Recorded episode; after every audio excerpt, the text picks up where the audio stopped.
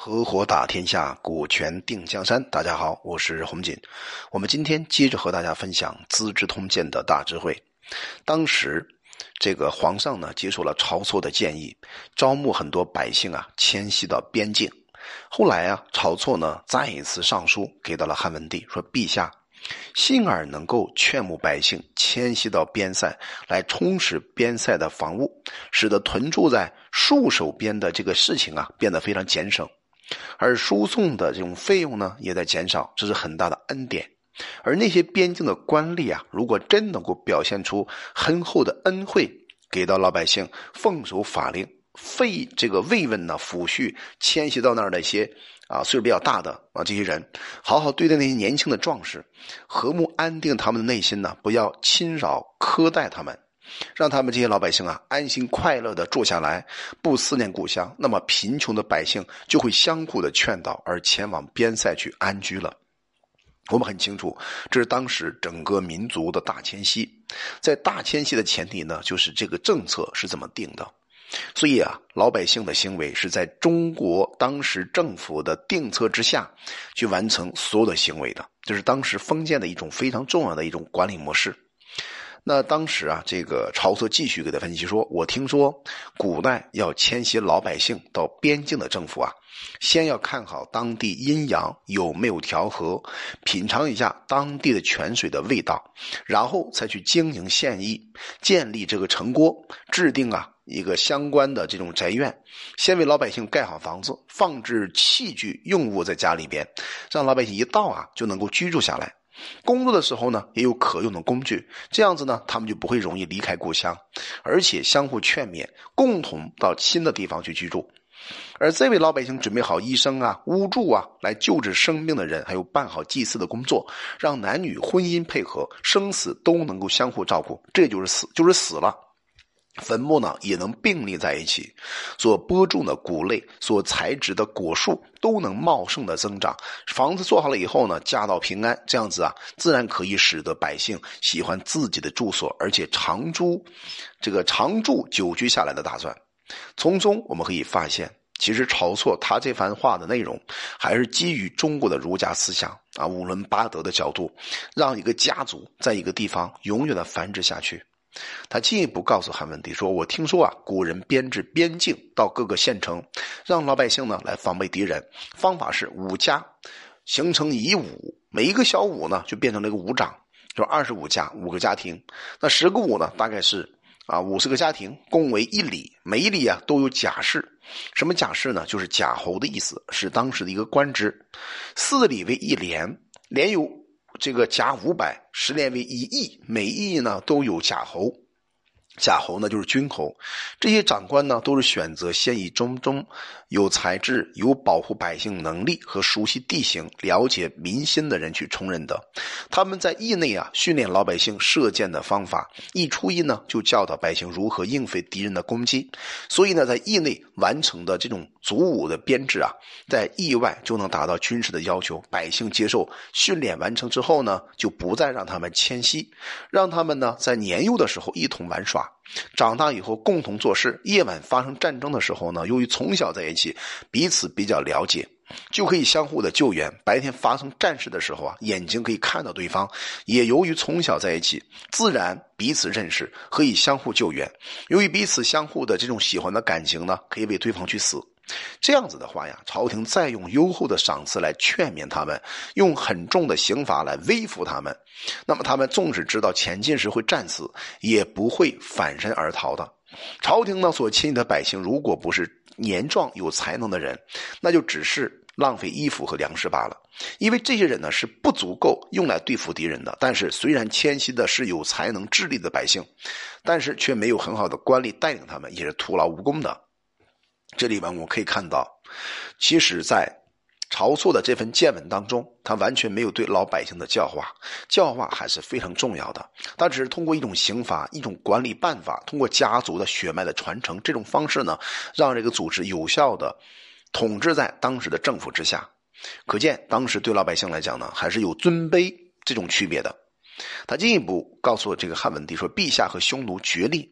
不跟他们和。”和好订立这种婚姻关系，对吧？臣私下里以为匈奴会在冬天南下侵扰边境，只要对他们迎头痛击，那么受创啊既然很深，就永远不再南下了。那我们呢，要对匈奴立威，要在秋天啊，然后呢去凝固使用这种啊弓箭。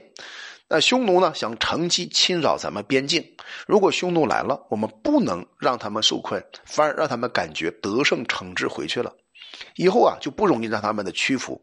所以我们可以看出来，曹操整个的文章都是比较急切的。按照正常的《资治通鉴》的记载呢，曹操先生他为人的性格呢是比较俊疾、比较正直，而且非常刻薄寡恩的一个人。因为口才特别好，所以呢，靠着辩才，靠着口才，就获得当时太子的宠爱。太子呢，就是后来继承汉文帝位置的汉景帝。所以太子的一家人呢，都称为称这个曹操为智囊，可见这个人的想法还是比较开阔的，有很多啊七零八散的主意。到了公元前一百六十八年冬天十二月份呢，在黄河在酸枣发生了大决口，向东啊流溢了淹没了金堤、东郡，还有朝廷大举动动员呢，来阻塞这个河流。到了春天三月份呢，除夕在关隘检查行旅的政令，出入的时候啊不必使用符信了，我们称为通行证。晁错后来继续向皇上啊这个进言说啊，在上位的是圣明的国君，老百姓呢就不会受受冻挨饿。这并不是圣明的国君能够自己耕耕种吃饭，自己啊织布穿衣，而是他们能够替老百姓啊开辟生产粮食物质的道路。所以呢，尧的时候，那么就有九年的水灾；汤的时候呢，有七年的旱灾，而国内却没有相互捐弃和受病死亡的人。这是因为他们平时储存积存了很多粮食，而且啊，先做好防备的工作。现在四海统一，土地人民呢众多，不在。不再少于当时的汤地和禹地，加上好几年没有水旱之灾，可是储存积存的粮食仍然不够用，是什么原因呢？是因为当时土地啊还有剩余的利益没有利用，百姓呢还有剩余的劳力没有使用，生产谷类的土地还没有完全开垦，山林沼泽的利益也没有完全开发，四方游食的百姓还没有完全回归务农的缘故。所以他进一步分析啊，他说寒冷的时候对人的衣服啊他有需求，不会轻奢啊，这个奢求特别轻暖便和的暖和的衣服。那饥饿的时候呢，对食物的需求不会奢求味道特别美好。饥饿寒冷临到身上呢，就顾不得廉耻了，这是人的常情。所以一天两天不吃饭啊，这个就会挨饿啊。一年到头呢不制作衣服呢，就会寒冷。所以肚子饿了。得不到食物去吃，肌肤受冻了，得不到衣服去穿，这样子的话，就是再仁慈的父亲呀，也不能保护好自己的儿女。国君怎么可能保护好他的百姓呢？所以贤明的国君呢，知道这种情形，要务必要劝使老百姓从事农作、植桑，减少赋税，增加储蓄积存的粮食，来充实仓库，防备水灾旱灾的发生，所以也才能够保证。老百姓、人民在土地当中被国君所治理，百姓们的需求财力就好像水往下流一样的，是不择四边的方向的。其实这番话呢，我觉得这个曹操的分析还是很精准的。至少他知道老百姓他最基本的温饱问题，如果得不到解决，就是这个国家政治动荡的主要原因。他进一步分析给汉文帝说：“珍珠、宝玉、金银财宝。”这些人这些东西呢，饥饿的时候呢不能当饭吃，寒冷的时候呢不能当衣服穿。可是大家都认为很珍贵，是因为皇上使用这些东西的缘故。这些东西看着轻量很轻啊，形体很小，容易收藏，可以用手啊一把掌握住，带着它呢可以周游四海，而不必担心饥饿还有寒冷。因为这样呢，使得很多大臣轻易背弃国君，百姓容易离开家乡，引起了盗贼的贪欲；而逃亡的人呢，也可以轻易带走这些珠玉和金银。而粟米布帛是生在地面上的，因为四时嘛，就春夏秋冬而成长，靠着人力啊去收割库藏，不是一天就可以有结果的。所以数数担重的这个粟米布帛呢，一般是搬不动的，而且奸邪的小人不认为有什么利益。可是，一天得不到这些东西呢，就会发生饥寒。最贤明的国君啊，是看重五谷，但是不喜欢金银珠玉的。其实这番话彻底的就告诉我们，中国从古到今，它就是一个以农业生产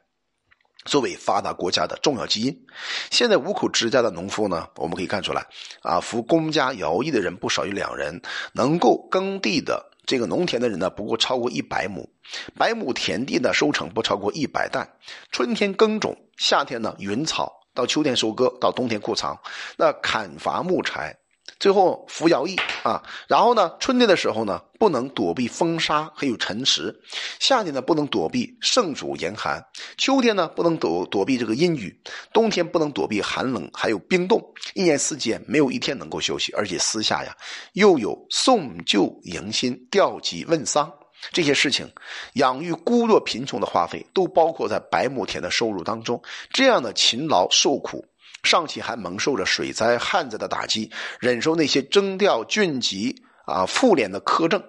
而且随意更改法令的暴政。有去这个钱财的人呢，只好把粟米、布帛半价出卖；没有的人呢，只好以一倍的价格和本金利息向富人去借债，于是就出卖了土地、宅院、妻子、儿女来偿还债务。而商人大一点的积存。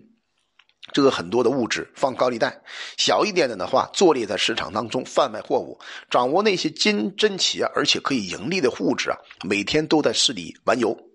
利用政府有急切需要的资金呢，所卖的价钱一定加倍。所以他们男的不必耕种云草，女的不必这个养蚕织布，但穿的一定是文采锦绣，吃的一定是最最好的山珍海味。没有农夫的劳苦，却有千倍。百倍的农夫的收入，利用他们的富有和王侯的交往，使得势力啊超过了一般的官吏，用财富相互倾轧，到千里外的地方游历。那华丽的服饰啊，千乘满路都是，乘坐坚固的车子，鞭策肥壮的良马。脚穿着丝鞋，垂着这种缟衣啊，就白色的衣服。以上都是商人兼并农人田宅，农人四处游浪的逃亡的原因。他为什么这样分析呢？其实，在曹操的文章当中，我们可以看出来，他完全对商人，就是我们在台农贬商，这是重要的当时的国策。那如何进一步的分析台农减商呢？减商呢？我们将会在下一集音频当中进一步和大家去分享。我叫洪锦，我们专注股权合伙制，有关股权问题可以加微信四幺幺六二六二三五。